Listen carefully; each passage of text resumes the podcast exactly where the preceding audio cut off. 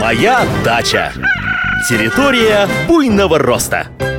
Здравствуйте, здравствуйте! В эфире информационно-познавательная, садово-огородная и цветочно-декоративная программа «Моя дача».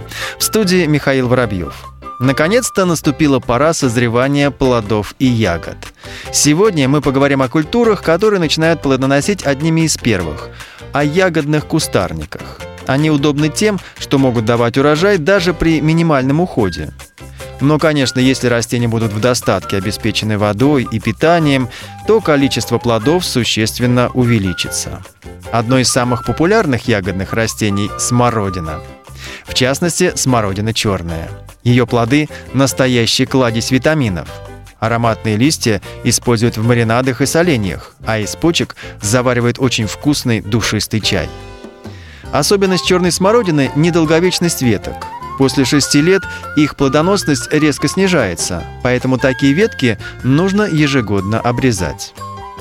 Красные и белые смородины более долговечные. Их ветки похожи на маленькие деревца и активно растут до 12-15 лет. Кроме того, они более засухоустойчивые, чем другие виды смородины. Смородина золотистая, особенно декоративна весной, когда ее ветки покрывают многочисленные соцветия золотисто-желтой окраски.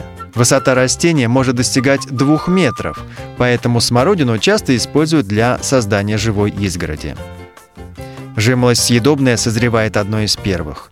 Урожай дает небольшой, но зато примерно на неделю раньше клубники. Для успешного плодоношения жимолости необходимы сорта-опылители, поэтому лучше сразу покупать 2-3 разных сорта. Если в саду места уже нет, то договоритесь о совместной покупке с соседями. Многим садоводам нравится ирга. В ее плодах практически нет кислоты.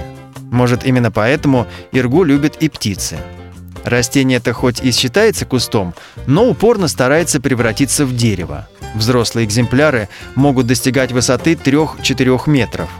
Собирать урожай с таких кустиков очень неудобно, поэтому иргу нужно постоянно обрезать.